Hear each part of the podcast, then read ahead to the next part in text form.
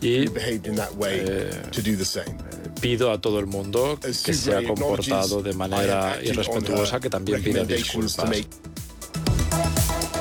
Se quedan ya con cierre de mercados y el boletín volverá dentro de una hora. Radio Intereconomía. Eres lo que escuchas.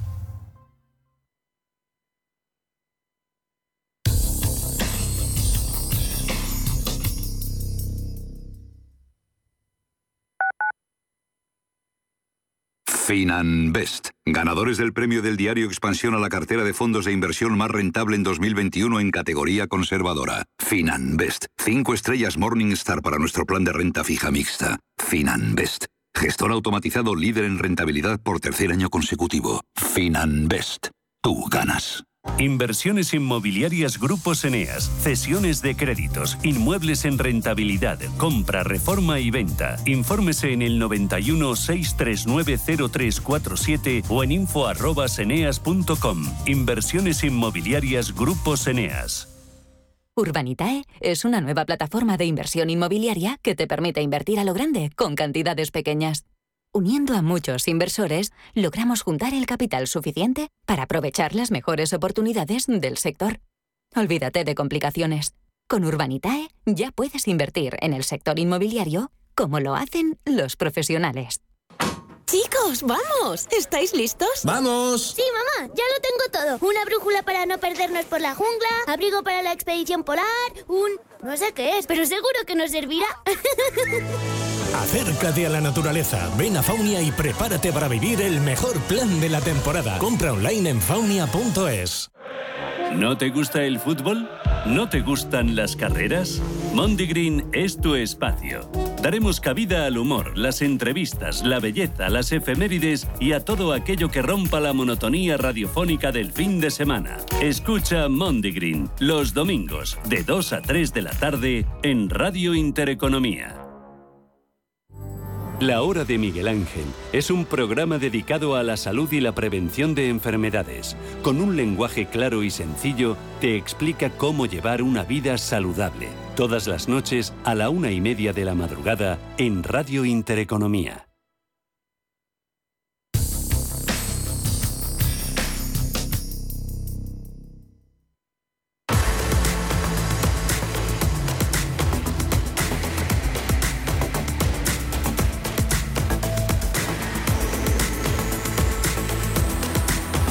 Cierre de mercados. La información financiera a la vanguardia. Se consolidan sobre todo las eh, subidas este miércoles en renta variable europea, destacando en las mismas eh, mercados periféricos, eh, sobre todo bolsa española e italiana. En la primera IBEX se anota un 1,56% en 8.700 65 puntos. Esto quiere decir con el empuje de hoy que vuelve a estar en positivo por poquito el IBEX en el acumulado del ejercicio. Suben resto de mercados pero algo por detrás. Bolsa francesa un 0,94, 0,8 se anota DAX alemán, Eurostox 50 más 1% en 3.600 84 puntos. ¿Hasta qué punto pueden estar las subidas eh, que vemos a estas horas en América cogidas con alfileres? Todo va a depender de esas actas, esas eh, minutas correspondientes a, las, eh, a la última reunión del Comité de Mercados Abiertos de la Reserva Federal que conoceremos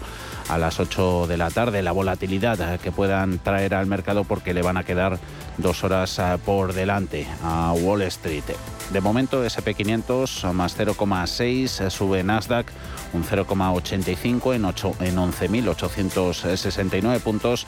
Dow Jones Industriales cotizando con ganancias del 0,32 en los 32.031 enteros. Otros mercados tenemos en, divisas eh, apreciación del dólar contra el euro, 1,0676, eh, sube el billete verde un 0, 56% en bonos, en renta fija Aumento de precios, caída de rentabilidades, 2,75 el 10 años americano, alemán vuelve a estar por debajo del 1%, 0,94 español, ligeramente por encima del 2 y en los mercados internacionales de commodities, eh, subidas moderadas para los barriles de referencia de petróleo, el americano 110 eh, dólares con 11 centavos. Eh, hablamos ahora de la situación en Ucrania porque según la ONU más de 6 millones y medio de ucranianos han abandonado el país como refugiados, sobre todo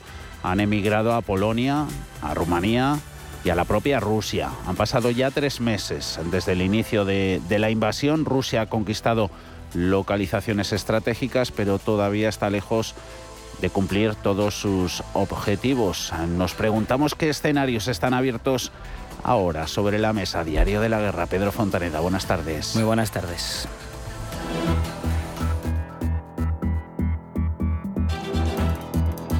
Diario de una guerra. El presidente de Ucrania sigue tendiendo la mano a Putin para reanudar las negociaciones, pero dice que en ningún caso va a renunciar a lo que considera suelo ucraniano, que son el Donbass y la zona también de la península de Crimea. Volodymyr Zelensky para la televisión pública japonesa NHK dice que las condiciones de Ucrania incluyen la retirada rusa a las posiciones anteriores al día 24 de febrero, cuando comenzó la invasión. La respuesta rusa ha sido clara. El viceministro de Exteriores, Andrei Rudenko, ha dicho no podemos calificar esta declaración de constructiva. Para conocer qué escenarios se abren en la actualidad de la guerra, Hemos hablado con Frédéric Mertens, profesor de la Universidad Europea de Valencia, que nos ha dicho que la perspectiva actual es que el conflicto se va a alargar todavía más. Occidente sigue enviando material bélico a Ucrania.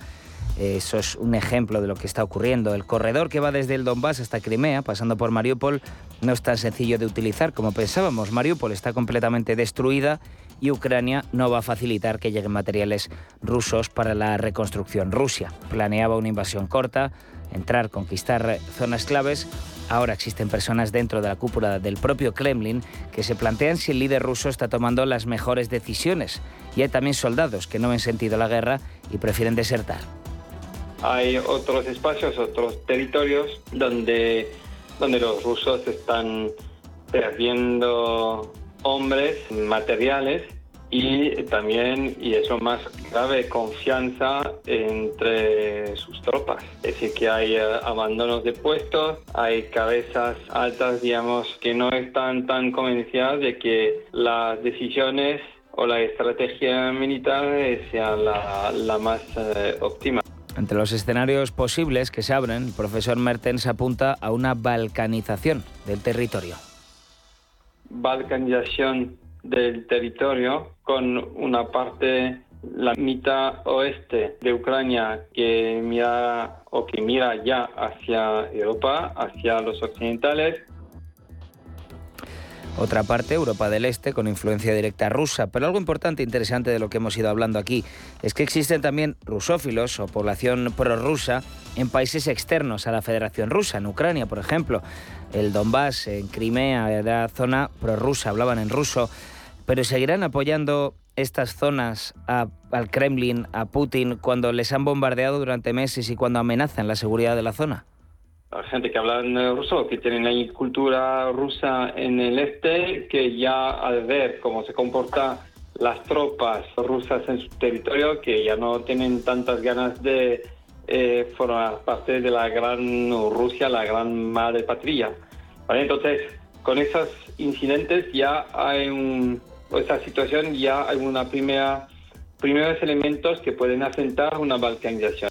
Pero los prorrusos no son exclusivos de Ucrania. Tenemos en Moldavia, los de Transnistria, por ejemplo, existen más, Osetia del Sur, en Georgia, muchas zonas con población que preferiría estar bajo el mandato de la Federación Rusa. A esto se refiere el profesor con la balcanización, algo que conduce de nuevo a una realidad geopolítica de bloques. Esto provocaría una duración mayor del conflicto. Nos explica el profesor que no se refiere a que la guerra, la violencia en Ucrania continúe más tiempo, sino además que cuando termine el conflicto, este conflicto en particular, sigan algunos frentes geopolíticos y sociales abiertos. Sería muy poco probable al finalizar esta guerra finalicen todas las tensiones de la zona. Todavía en los Balcanes hay ajuste de cuentas, todavía en los Balcanes hay señores que fueron en su momento condenados por haber cometido eh, crímenes contra la humanidad y que están más o menos protegidos o escondidos en Serbia. Respecto a Hungría, pero también a Croacia, esos países que han tenido una larga tradición de relación amistosa con eh, Rusia, la situación de esos países es un poco delicada. En la noche de ayer, el presidente húngaro, que lleva 12 años en el poder, por cierto, declaró el estado de emergencia en el país, el mismo mecanismo estatal que utilizó durante la pandemia. La razón, además de la defensa de las familias húngaras, como dice Víctor Orbán, es la crisis energética y todo mientras sigue vetando o votando, perdón, en contra del sexto paquete de sanciones que incluye el veto al crudo ruso.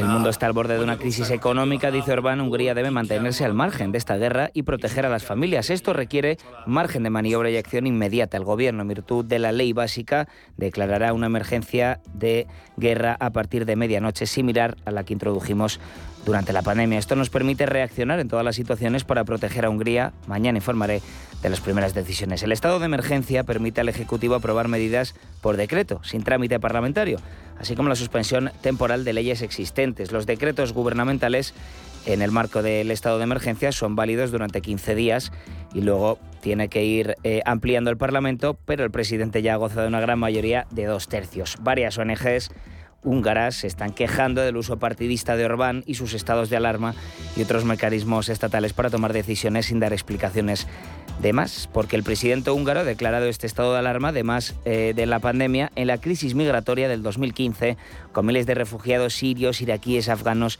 intentando llegar a Europa. Estamos viendo cómo Hungría eh, sigue vetando, como decíamos, eh, vetando el veto al petróleo ruso. La dependencia de los países de la zona con los productos energéticos rusos es brutal. Hungría no es el único. Volvemos a escuchar al profesor Mertens. Dependen mucho de Rusia a nivel energético, lo vemos con Hungría, pero lo hemos visto también con Bulgaria. Polonia en su momento también dependía, pero hace en 2019 decidieron cortarse de, cortarse o reducir la importación del gas y el petróleo ruso para buscar otros proveedores como eh, Noruega. Mertens apuntaba también algo interesante. Hungría, Orbán en este caso, ha amenazado varias veces con dejar la Unión Europea. Pues esto no sería positivo, evidentemente, para los 27, como pasó con el Brexit, pero también evidente sería mucho peor para Hungría.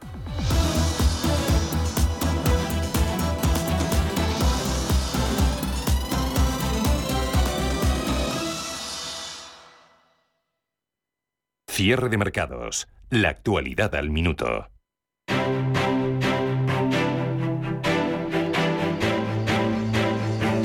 GESConsult, más de 30 años gestionando patrimonios, patrocina este espacio.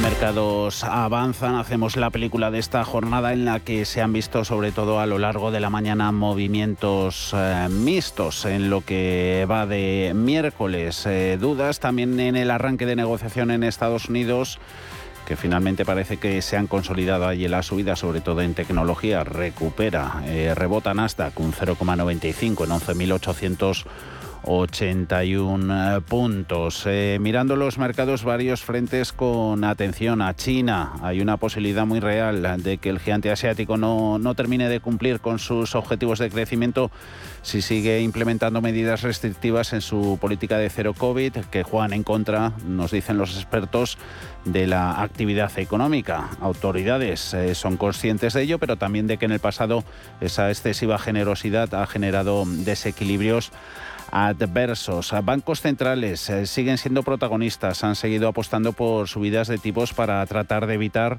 el impacto inflacionista. Miramos a África, allí Nigeria era uno de los pocos países emergentes que todavía no había cometido ningún tipo de acción, pero sus autoridades monetarias se han decantado finalmente por subir eh, tipos en 150 puntos básicos hasta el 13%. Primera subida allí en Nigeria de tipos desde julio de 2016. Más lejos, en Nueva Zelanda, su Banco Central ha llevado a cabo su segunda subida consecutiva de 50 puntos básicos hasta el 2%, pero eso sí ha sorprendido al dibujar una hoja de ruta más agresiva de lo que cabría esperar. Así que acciones de sendos bancos centrales eh, que refrendan el movimiento casi generalizado de cara a endurecer las eh, condiciones financieras y al que se ha sumado con fuerza en los últimos días el, BCE en Davos. Eh, distintos miembros de, de, nuestro Banco Central han reiterado en las últimas horas la estrategia a seguir y el aspecto positivo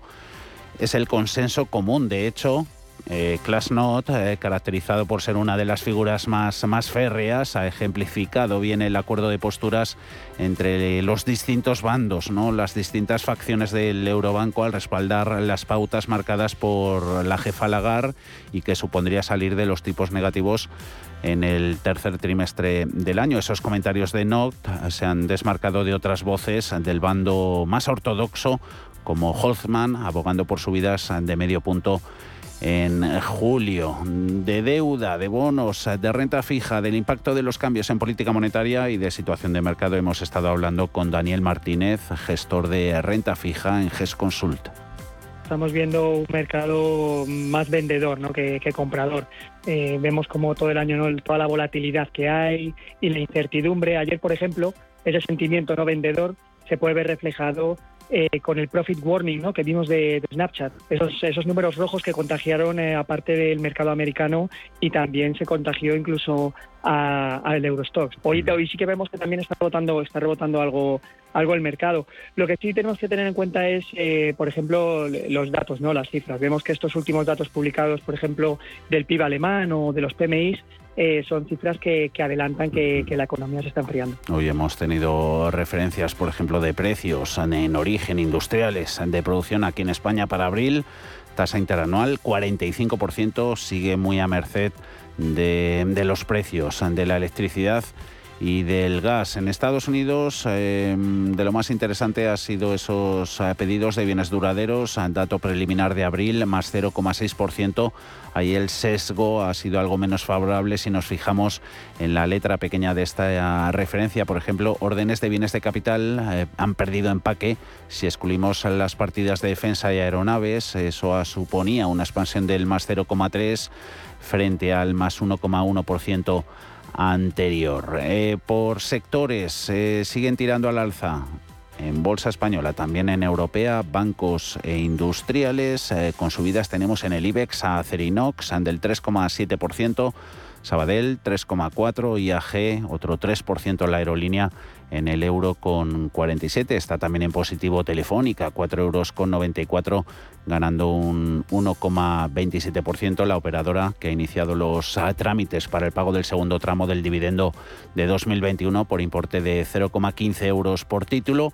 Va a ser el último que se va a abonar bajo la fórmula del script en un hecho relevante lo remitía hace un rato a la CNMV, la Teleco señalaba que la comisión de su Consejo de Administración ha acordado llevar a cabo esa ejecución del aumento de capital con cargo a reservas relativo a esta retribución del accionista mediante script dividend o, dividendo flexible. Bajo esa vía, Telefónica va a tener que ampliar capital en un máximo de hasta el 3,22%. Subiendo Telefónica también otros pesos pesados como Inditex está un 0,9 en 20 euros con 58. Mayores pérdidas en IBEX, hay cinco valores en rojo son Grifols, pierde un 1,10, eh, se aleja de los máximos eh, tocados ayer en 19,73, eh, recogida de beneficios en un sector que se había comportado bien, el de las socimis e inmobiliarias, pierde Merlin Properties un 0,8, se deja Colonial un 0,71, completan la nómina de perdedores, Acciona menos 0,6, golpeada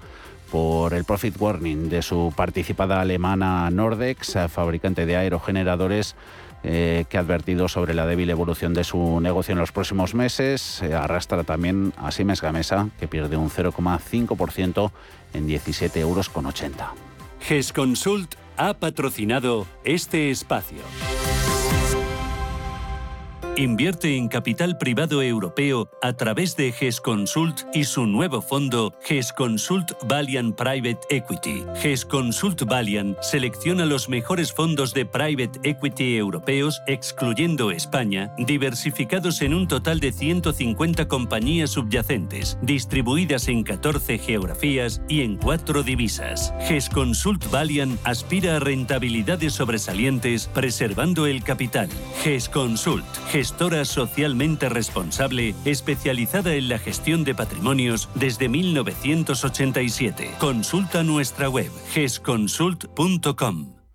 En el consultorio de este miércoles hoy van a participar Pepe Bainat de Bolsas y Futuros. Contaremos también con la presencia de David Galán de Bolsa General. Ya están nuestros canales abiertos.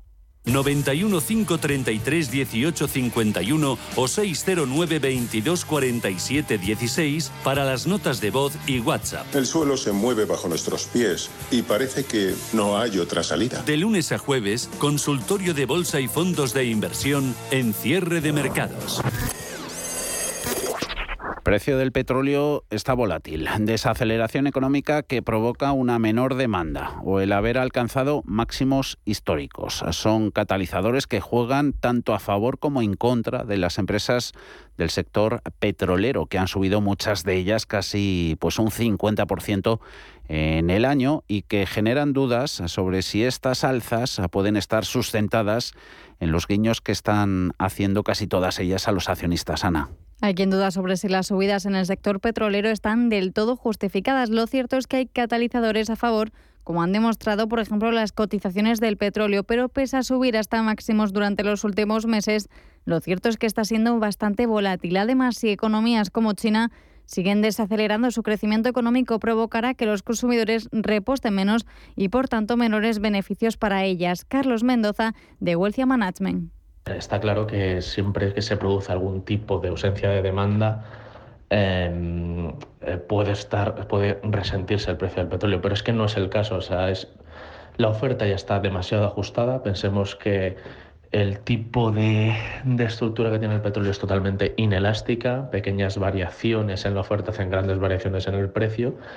Y es que mm, el déficit que tenemos de un millón de barril día, aunque parezca poco, con unos niveles de inventario como estamos ahora que por debajo de 1.800 en Estados Unidos es imposible eh, la vuelta atrás en el corto plazo, pues llega a pensar que es que esto ha venido para quedarse, eh, va a seguir teniendo volatilidad, pero es que ya indico, no es lo mismo que el precio oscile entre 60 80 que que oscile entre 95 o 115, como está pasando ahora. Todo esto nos lleva a preguntarnos si están siendo suficientes estos catalizadores para que estén tocando máximos las compañías del sector. Roberto Ruiz Soltés, VS.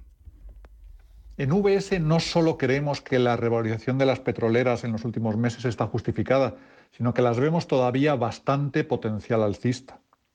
Para empezar, porque están generando unos beneficios fabulosos, resultado de precios altos de la energía, pero también de varios años de gran disciplina en sus inversiones y de maximización de la generación de caja. Y con ellos están a la vez elevando sus dividendos, recomprando cantidades masivas de sus acciones y acelerando la transición hacia las energías limpias. Segundo, porque sus valoraciones son muy atractivas. Incluso asumiendo que los resultados caerán desde 2023, cotizan a menos de siete veces esos beneficios, con una rentabilidad por dividendo media del 5%. Lo cierto es que hemos visto cómo en Estados Unidos, por ejemplo, se están produciendo cambios en la disciplina de capital, reduciendo inversión en CAPEX y destinando la caja bien repartiendo dividendo o en forma de recompra de acciones, algo que las puede estar animando en bolsa. Tenemos que tener claro que en este último ciclo eh, la desinversión en CAPES ha sido generalizada, algo que todavía eh, no se está descontando del todo, es decir, todavía veo muchísimo más upside en, en la parte del sector energía y es algo que es estructural, no es algo momentáneo. Eh, puede ser que haya habido catalizadores recientemente, como puede ser la guerra de Ucrania, que, que hayan hecho que, que, que, haya detonado o haya sido la chispa que, que haya empezado este, este nuevo avance, pero ya os digo, el, vamos, los datos nos llevan otra cosa y es que eh, estamos en una situación de crisis energética estructural para los próximos años, y hablo de años. Sin ir más lejos, Repsol basaba la mejora de sus números y guías hasta marzo en el incremento del precio del petróleo en los mercados internacionales, pero también miraba a los accionistas con una mejora anunciada del 4% en su retribución y, por si fuera poco, anunciaba también una recompra de acciones aún sin fecha. Javier García, de Velaria Inversores que el precio del petróleo se tiene que estabilizar por encima de los 90, de los 90 dólares al menos durante dos años. De otra manera, estas empresas no van a tener la confianza suficiente para invertir en nuevos proyectos. Por esta razón, a pesar de que estas empresas lo están haciendo bien y que bueno, pues la oferta y la demanda tiene un desequilibrio importante, estas empresas todavía están eh, recomprando acciones o aumentando el dividendo. ¿Por qué? Porque deciden invertir ese, quedarse ese dinero, digamos, en lugar de invertir ese dinero en nuevos proyectos. ¿Por qué? Pues bueno, pues básicamente por la desconfianza que existe todavía en el sector. No obstante, si hay una estabilización del precio del barril por encima de los 90 dólares, es muy posible que veamos ese CAPEX subir y esa nueva inversión en nuevos proyectos por parte del sector petrolífero. Pero hay que ir con cuidado porque, como apuntan desde Renta 4 en nuestro país, por ejemplo, la bajada de los precios, los 20 céntimos establecidos para el abaratamiento de los hidrocarburos, de los que 5 céntimos corren a, cargo de las petroleras, está afectando los márgenes y más en el caso de Repsol, que asumió 10 céntimos adicionales de rebaja, algo a lo que habría que sumar el coste de la descarbonización. Celsotero de forma más estructural es que las petroleras están invirtiendo menos a pesar de esos elevados precios del petróleo, debido a que también están centrando parte de sus esfuerzos en invertir en, energías más limpias ¿no? para así focalizarse en el, actual reto de descarbonización y de ir paulatinamente eh, sustituyendo los combustibles fósiles. Los analistas dicen que habrá que estar atentos a los resultados del segundo trimestre y a la generación de caja en dicho periodo, pero creen que tendrá un impacto negativo. Enrique Zamácola, de Link Securities. Es verdad que una posible ralentización económica podría retraer demanda, pero el problema al que nos encontramos es que las compañías, debido a las injerencias políticas, tienen muy poca visibilidad a la hora de acometer inversiones para que la oferta continúa creciendo.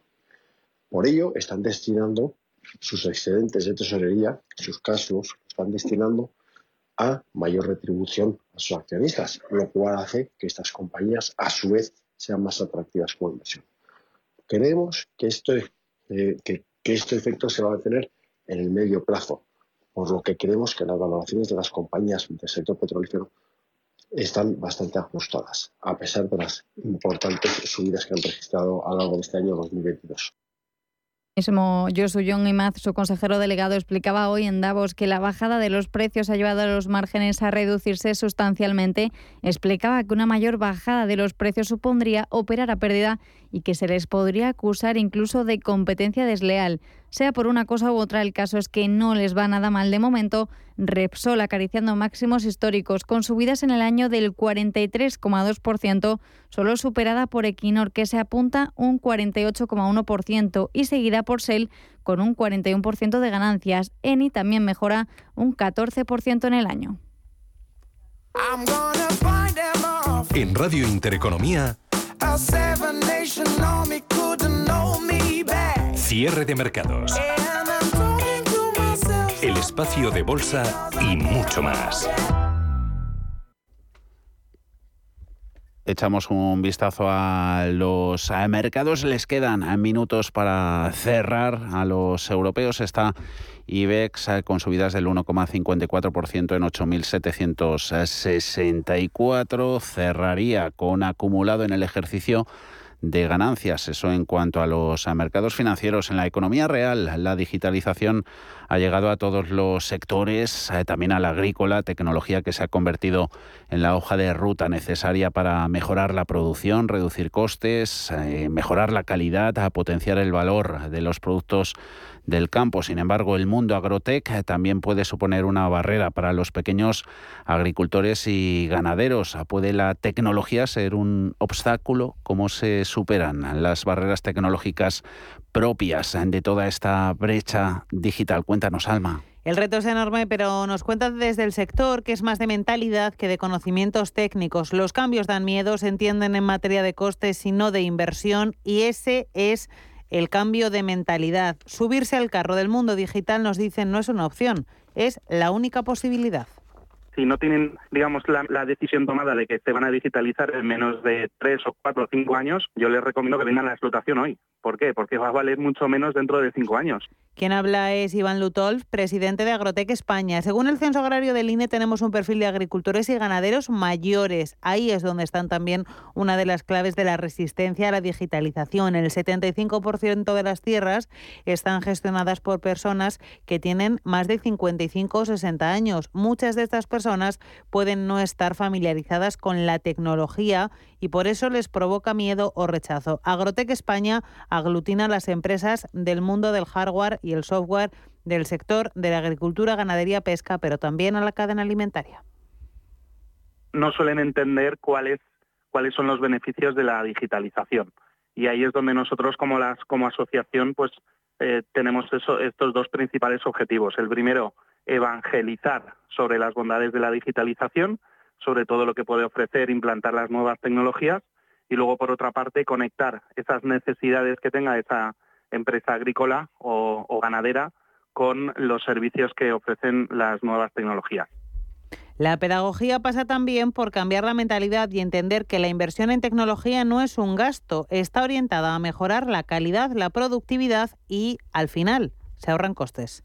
Los, los productores no tienen problema en invertir 200.000 euros en un nuevo tractor porque tienen claro que es una inversión que les va a permitir obtener un rendimiento, una mejora de la productividad, pero eh, cuando les pides 2.000 euros por una aplicación que les va a permitir eh, producir de una forma mucho más eficiente, reduciendo costes, pues no lo ven tan claro y lo ven como un gasto, ¿no? Entonces, 200.000 euros en un tractor es una inversión, pero 2.000 euros en una aplicación agrícola es un gasto. Entonces, ahí hay mucho, digamos, que evangelizar Nacho Senovilla, secretario de Agricultura de UPA, más de 50 años, se declara un fanático de la tecnología, defiende el uso de la ciencia, de la innovación, de la digitalización para hacerle la vida más fácil al agricultor, para mejorar en costes y aumentar en producción. Él cultiva trigo, remolacha y girasol. Nos cuenta que gracias a los avances tecnológicos está pudiendo producir cuatro veces más de lo que pudo cultivar su padre hace años. Tú imagínate que yo en mi remolacha pudiera tener una enfermedad de unas 6, 16 hectáreas que suelo sembrar, pudiera tener a lo mejor dos hectáreas que tiene una enfermedad. Ahora las tratamos todas. Date cuenta que es fácil con un dron, ¿eh? decir, este, solamente trato estas dos hectáreas que están enfermas, o este cachito que son 340 metros, o una plaga que viene en árboles frutales y que la tienes que al final tienes que meter allí la, la máquina y tratar todo y que el dron te vaya seleccionando el árbol que tiene que, que está afectado con esa plaga y, Senovilla es también vicepresidente de la Alianza por la Agricultura Sostenible. Si queremos tener futuro, está clarísimo que tanto la ciencia, desde el punto de vista de investigación, de semillas, eh, fitos, etcétera, etcétera, eh, y la tecnología en, en la maquinaria y tal, es el, es el único futuro que veo. Los que no entren por ahí, pues yo creo que no van a tener futuro. Es consciente, eso sí, critica que las innovaciones del sector agrotec se enfoquen primero a grandes explotaciones. Dejar atrás al pequeño agricultor hace que no se supere esa barrera del miedo y del desconocimiento de la que hablábamos. Casi todo este tipo de experimentos, desde el punto de vista tecnológico y científico, casi siempre se hacen en grandes fincas y con grandes agricultores. Y ese es un error, porque al final esos son cuatro y luego el que realmente, sobre todo en España, el 80% somos pequeños, explotaciones familiares y hay que hacer experimentos con los pequeños. Y, cuando digo de tecnología también digo de la ciencia. Carlos García, 30 años, CEO de Abastores, una empresa del sector agrotec. Su proyecto es una lonja online especializada en cereales. Encuentra barreras, pero cree que el sector agrotec, en plena expansión, ofrece de momento mucho potencial y crecimiento y hueco para todos. Que está en una etapa muy interesante, que no está tan maduro ni tan explotado como, como otros mercados y, bueno, que lógicamente tiene unas barreras que se están empezando a, franquear y eso lo saben todos los eh, bueno los que estamos invirtiendo en este en este sector. Y en el momento que, bueno que, esas barreras eh, se empiezan a, pasar pues descubrimos un, océano azul eh, donde donde bueno la, competencia es menor las oportunidades son muy altas y encima tiene una, un aliciente muy bueno y es que eh, pues al final es la base de, toda nuestra alimentación de nuestro eh, consumo diario. Entonces es un mercado eh, muy grande. Entre las barreras, el relevo generacional puede estar un poco en peligro. El trabajo en el sector agroganadero se ha menospreciado algo antiguamente. Apenas hay gente joven que se enfoque hacia este tipo de actividades que se minusvaloraban hace pocos años. Precisamente una revolución agrotec bien ejecutada puede acabar con esa brecha generacional. Salto generacional es un problema que, viene dado porque antiguamente, digamos, se, tendía a pensar que las personas que se quedaban en el pueblo, en el campo, eran eh, personas no tan válidas, eh, los, padres, digamos, que incentivaban a los hijos a irse a estudiar a la ciudad, donde tenían un porvenir, donde había dinero. Entonces el campo, eh, históricamente, ha tenido un, bueno, pues personas que en teoría tenían menos, menos posibilidades, se han ido quedando ahí. ¿no? El PERTE agroalimentario puede ser una oportunidad para España. Recordemos, mil millones de euros hasta 2023. Nuestro país, atención, parte de una posición privilegiada. triplicamos la tecnología aplicada al campo de los países del entorno. Cierre de mercados, el espacio de bolsa y mucho más. En Fellow Funders tenemos las mejores series Invierte fácilmente en rondas de financiación en fase semilla, crecimiento, expansión o inmobiliario. Tickets desde 500 euros. Bienvenido a Fellow Funders, la plataforma online de inversión alternativa. Buenos días, aviadores. Les habla Maverick. Nos vemos en Cinesa en 3, 2, 1. Adrenalina, velocidad y emociones de altos vuelos te esperan en la gran pantalla de Cinesa con Top Gun Maverick, la secuela más esperada de todos los tiempos. Consulta cines, horarios y calificaciones en cinesa.es. En Cinesa, we make movies better. Más es incorporar inteligencia artificial e innovación tecnológica a las inversiones. Mucho más es añadir a esa innovación la experiencia de 35 años dedicados a la inversión y a los inversores. En Renta 4 queremos ofrecerte mucho más. Por eso evolucionamos, para que no tengas que elegir. Más experiencia, más innovación. Renta 4 Banco. ¿Quieres más?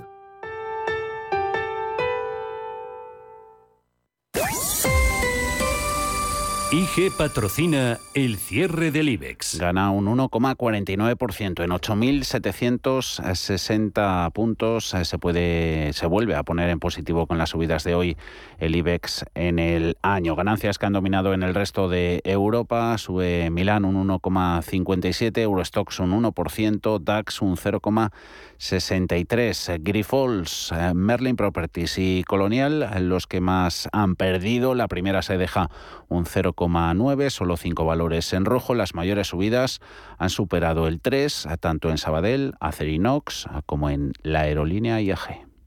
IG ha patrocinado el cierre del IBEX. Si mantienes la cabeza en su sitio, cuando a tu alrededor todos la pierden, si crees en ti mismo cuando otros dudan, el mundo del trading es tuyo. Trading 24 horas, un sinfín de oportunidades. Cuando ves la oportunidad, IG. Todas las operaciones conllevan riesgo. 76% de las cuentas de inversores minoristas pierden dinero en la negociación de CFD con este proveedor. Debe considerar si comprende el funcionamiento de los CFD y si puede permitirse asumir un riesgo elevado de perder su dinero.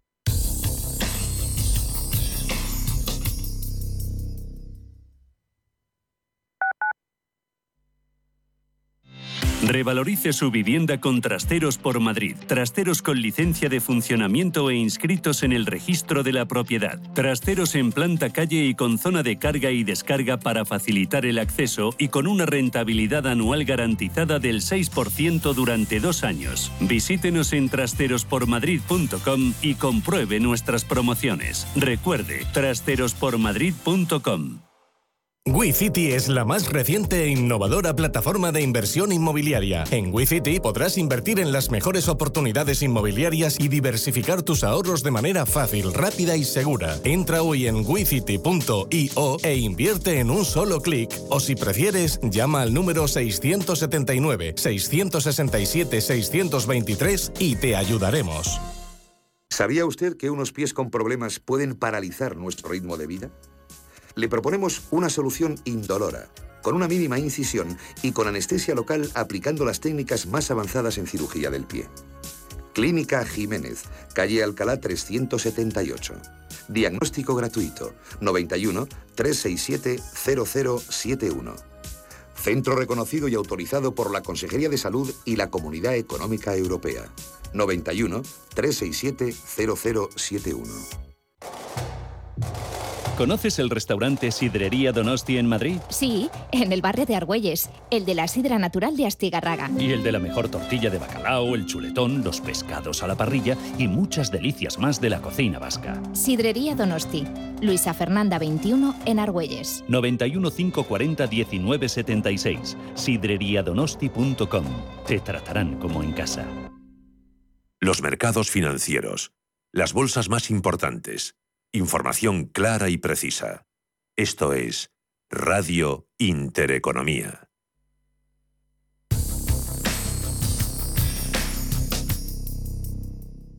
Cierre de mercados.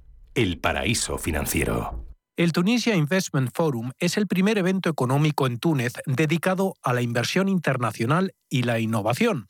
Es el lugar de encuentro multisectorial y empresarial de todos los operadores económicos que buscan una ubicación competitiva. El TIF 2022 tendrá lugar los días 23 y 24 de junio en la capital tunecina y celebrará su vigésima edición. El objetivo reforzar la presencia de la inversión extranjera y las exportaciones y destacar el papel de Túnez como plataforma dentro de Europa. Nos acompaña Samir Said, ministro de Economía y de Planificación de Túnez. Bienvenido y muchas gracias por acudir a los estudios de Radio Intereconomía. Buenos días y gracias por la invitación. España es la última etapa de un roadshow que ha realizado por Europa como parte de la promoción de esta vigésima edición del Foro Tunecino de Inversiones, tras haber visitado Italia, Alemania y Francia. ¿Qué interés ha percibido usted entre los empresarios y autoridades de las cuatro principales economías de la Unión Europea para invertir en su país? Sí, efectivamente, hemos organizado una serie de encuentros individuales con los, en los cuatro países. Esos cuatro países son aquellos que mantienen unas relaciones fuertes económicas ya con, con nuestro país, con Túnez, y era con vistas a la promoción de la eh, vigésima edición del Foro de Inversión Tunecino que tendrá lugar el 23 y 24 de junio. Entonces, ¿cuál era el objetivo? El objetivo era eh, ver cómo se se iba a... Mm, eh, como los inversores en Túnez iban a ver cuáles eran las ventajas competitivas del país, porque muchas veces cuando se piensa en Túnez se piensa en un coste de la mano de obra eh, bajo, pero en realidad en Túnez también es muy importante los recursos humanos. Se suele olvidar que tenemos unos grandes ingenieros, científicos, informáticos, y eso es una ventaja competitiva de Túnez con respecto a otros países. Además, Túnez se encuentra en una posición única desde el punto de vista geográfico, puesto que estamos en el norte de África y África es un país que tiene un gran potencial de desarrollo en el futuro y Túnez por ello está muy bien posicionado. Así que por ello queríamos ver cómo podíamos asegurar un co-desarrollo, una coexportación, una coinversión, es decir, toda una relación conjunta entre ambos países. Se ha reunido con varios miembros del gobierno español, entre ellos Nadia Calviño, vicepresidenta primera y ministra de Economía, y Reyes Maroto, ministra de Turismo. ¿Qué compromisos ha obtenido del gobierno español? Efectivamente, hemos mantenido diversas reuniones muy fructíferas con mis colegas ministros, el ministro de la Industria, del Turismo, del Comercio y también de la Economía y de la Digitalización. Eh, y la conclusión a la que hemos llegado es que el nivel actual de las relaciones establecidas en esos países no llega a desarrollar todo su potencial. Y sin embargo, son dos países que tienen una historia conjunta, que tienen eh, afinidad y que tienen unas economías que son complementarias. Eh, ahora mismo los intercambios comerciales representan unos mil millones y lo que está claro es que el potencial es que se pueda desarrollar muchísimo más. Hemos intentado ver también cuáles son los sectores en los que pueden aprovechar las ventajas que puede ofrecer nuestro país a los inversores españoles. Y bueno, tenemos, mm, por mencionar rápidamente algunos, tenemos el de los componentes de la automoción automóvil. Es un sector en el que ya hay una tradición de colaboración, puesto que desde hace 50 años eh, colaboramos con empresas españolas, pero también tenemos productos aeronáuticos, productos farmacéuticos y también podemos colaborar en energía renovable. esto es algo importante porque sabemos que es algo que va a ser muy importante. Debe haber un viraje importante en la economía, un cambio. Y creo que Túnez puede ofrecer mucho tanto a Europa como a España, ya que sabemos que España además es un país muy fuerte, eh, muy potente en lo que se refiere a las energías renovables. Em, desde luego, eh, nos ha mencionado eh, importantes sectores prometedores. Em, ¿Qué oportunidades de inversiones se presentan concretamente en ese sector de las energías renovables que nos ha mencionado? Euh, en fait, euh, euh, nous avons un accord avec Bien, eh, pues eh, hemos llegado a un acuerdo eh, con Europa y con Italia. Vamos a establecer una red eléctrica entre Túnez y Europa. Las obras van a empezar próximamente. Es una oportunidad porque Europa puede importar energías renovables a bajo coste, puesto que Túnez, dada su situación geográfica, puede ofrecer precios muy competitivos y también viceversa, Túnez ahora mismo es un importador neto de energía. Somos importantes consumidores, así que esta sería una relación eh, de doble ganador entre ambos, eh, ambos países o ambos, eh, ambas zonas podremos retirar la ganancia necesaria. ahora mismo para Túnez, por ejemplo, el hecho de importar energía de Europa permitiría reducir nuestra factura eléctrica, puesto que una parte de la producción se hace con gas. A pesar de los múltiples obstáculos a los que se enfrentan los inversores, como la falta de agilidad en la burocracia, los problemas logísticos, la corrupción, el clima social y la inestabilidad política, ¿cuál es su mensaje a los inversores extranjeros, en concreto a los inversores españoles, para darles visibilidad en el mediano y largo plazo? ¿Cuáles son los valores competitivos eh, de Túnez? Ya nos ha mencionado algunos.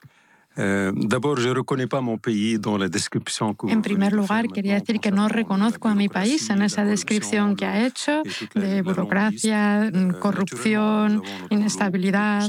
Eh, el hecho es que estamos muy lejos de países conocidos por, por esos problemas. Eh, y también es otro hecho que nuestro gobierno ahora mismo está desarrollando una lucha encarnizada contra la corrupción. Hay que tener en cuenta que la corrupción es un fenómeno fenómeno reciente y el Gobierno está decidido a combatirla. Lo que sí que es cierto es que hemos detectado que efectivamente los procesos administrativos pueden ser complejos y lo que queremos hacer ahora mismo es simplificar el procedimiento. Eh, nuestra solución ha sido numerizar el itinerario del inversor, hacerlo de forma digital, porque creemos que la digitalización es el mejor antídoto contra la burocracia excesiva y la corrupción. Ahora mismo hemos puesto en marcha una guía del inversor en línea y bueno, pues hay una total transparencia de los documentos que se solicitan a los inversores. También hemos puesto en marcha 12 equipos y ahora estamos viendo cuáles son las mejores prácticas al respecto en el mundo entero y luego veremos cómo podemos eh, utilizarlas para mejorar nuestra situación. Hay que decir que nuestro país ha aumentado varios puestos en la clasificación internacional. Y bueno, el hecho es que queremos mejorar el, ambiente de negocios y bueno, habrá medidas que se van a anunciar en el foro eh, del 23 y 24 de junio. Bueno, pues hablemos eh, de esas medidas, eh, hablemos de esas reformas. Reformas que supongo que también están en las negociaciones de Túnez con el Fondo Monetario Internacional para obtener pues, nuevas facilidades eh, de pago. Eh, ce sont des réformes que nous-mêmes nous, nous exigeons Bien, el hecho es que no son reformas que nos exija el FMI, son reformas que nos exigimos a nosotros mismos porque creemos que es algo que nos va a situar en la vía correcta. El FMI no nos ha impuesto nada, somos nosotros los que los hemos, hemos diseñado estas reformas. Desde octubre el Gobierno ha puesto en marcha este programa para buscar un reequilibrio financiero y recobrar la salud financiera. Resumiendo, esas, hay seis reformas reformas principales. Una de em, las empresas públicas, una eh, reforma también de la, del funcionariado. Eh, queremos también eh, cambiar las subvenciones a los productos alimentarios, las subvenciones a la energía. Queremos asimismo luchar contra el fraude fiscal e incluir el sector informal. queremos también la digitalización y, por último, la reforma de la Caja de la Seguridad Social, que es un problema que es común a muchos países a causa de los cambios en la pirámide generacional. Eh, las reformas han avanzado considerablemente y es algo que queremos hacer para recobrar la confianza de los mercados financieros y de nuestros amigos inversores. Bien, quería decir también que con respecto a este proyecto para el 2035 queremos desarrollarlo eh, a través de cuatro ejes principales. En primer lugar, es un elemento humano. El elemento humano se refiere a la educación, se refiere también a la salud. Eh, también el segundo eje se refiere a la economía del saber, es decir, a la tecnología, a los datos, a la inteligencia artificial, que es algo que está relacionado con la nueva economía. El tercer eje se refiere al mundo de la empresa, una economía libre y competitiva. Y por último, el cuarto eje, el cuarto eje se refiere a una economía verde, circular, eh, a luchar contra el cambio climático y a alcanzar la neutralidad en carbono. Eh, también, sobre todo, lo que queremos a través de todos estos ejes es llegar a que la riqueza esté mejor repartida. Queremos que la riqueza llegue a todo el mundo y a todas las regiones. Eh, nuestro lema es No One Left Behind, es decir, que nadie quede atrás. y se refiere a las personas, pero también se refiere a las regiones, porque las regiones del interior no han tenido siempre las mismas oportunidades de cambio y de evolución que las regiones costeras en Túnez. Mientras tanto, los eh, desafíos económicos eh, que enfrenta Túnez, como muchos otros eh, países, pues se complican a medida que la creciente inflación hace que la vida diaria sea más difícil para los tunecinos. El conflicto en Ucrania corre el riesgo de desencadenar una crisis alimentaria en varios países africanos. Se ha mencionado también Túnez en este sentido. ¿Teme usted una nueva primavera árabe como la de diciembre de 2010? Je, si, si, s'il y aura un printemps, il ne sera pas sera mondial. Eh, Bien, si hay una primavera, no será una primavera árabe, será una primavera mundial, porque es una crisis profunda la que a la que ha llevado esta guerra, esta guerra que condenamos en los términos más rigurosos. Eh, quiero recordar que no es solo Túnez, sino que el 84%, país, el 84 de los países eh, se han visto especialmente afectados por la guerra, por el aumento de los precios de los productos básicos y de la energía. El problema en Túnez es que ya eh, veníamos de una situación de fragilidad a causa del COVID y de otras crisis que hemos tenido que superar. Eh, ha sido un choque, digamos, con un, problema exógeno. Hemos conseguido, conseguiremos hacerle frente, igual que lo hemos hecho con problemas anteriores, aunque sí que es cierto que este choque es especialmente violento, no solamente en Túnez. en la reunión del lunes del G7 tomé la palabra para ver qué medidas podíamos tomar a escala mundial para, para, hacer frente a esta crisis que es mundial eh, y para poder responder conjuntamente, igual que lo hicimos con la crisis anterior del COVID. Es un problema mundial y, por lo tanto, las soluciones eh, no pueden ser eficaces si se toman de forma individual. Y cerrar las fronteras a los productos agrícolas es la peor de las soluciones. Eh, por eso hemos hecho un llamamiento a la responsabilidad, a la credibilidad y al apoyo de todas las las instituciones mundiales como el Banco Mundial y otras incluidas el FMI para intentar que este problema, que va a ser complicado de resolver, sea menos complicado. La unidad internacional sin duda es más necesaria que nunca. Señor ministro, muchas gracias eh, por darnos esta entrevista en Radio Intereconomía. Merci a vous. Au revoir.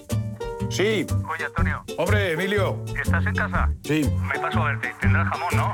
El jamón sí, de, de siempre, sí. Legado ibérico del pozo. Siempre sale bueno. Qué, qué, maravilla. O sea, ¿cómo, ¿cómo, apetece un bocata de, de legado ibérico? Mejor que sean dos, ¿no? Que sean dos, sí. Porque el futuro ya está aquí. Porque la inversión necesita transparencia. Porque existe un ecosistema digital. Porque las criptomonedas ya conviven con el dinero tradicional. Por esto y por mucho más, Radio Intereconomía ha creado My Economy. El espacio cripto de Radio Intereconomía. De lunes a viernes a las 3 de la tarde, My Economy. Hoy en día, encontrar la herramienta que pueda resistir el paso del tiempo es fundamental en la renta fija. Es por eso que MFS Investment Management adopta un enfoque Active 360. Visite mfs.com barra Active 360. Si sumamos playas increíbles, sorprendentes parques temáticos e infinidad de atractivos, ¿qué tenemos? Tu destino para estas vacaciones. Vive tu experiencia en Benidorm desde 63 euros en hotel de 4 estrellas y pensión completa con viajes El Corte Inglés. Comunidad Valenciana. Mediterráneo en vivo y seguro. Infórmate en viajes El Corte Inglés.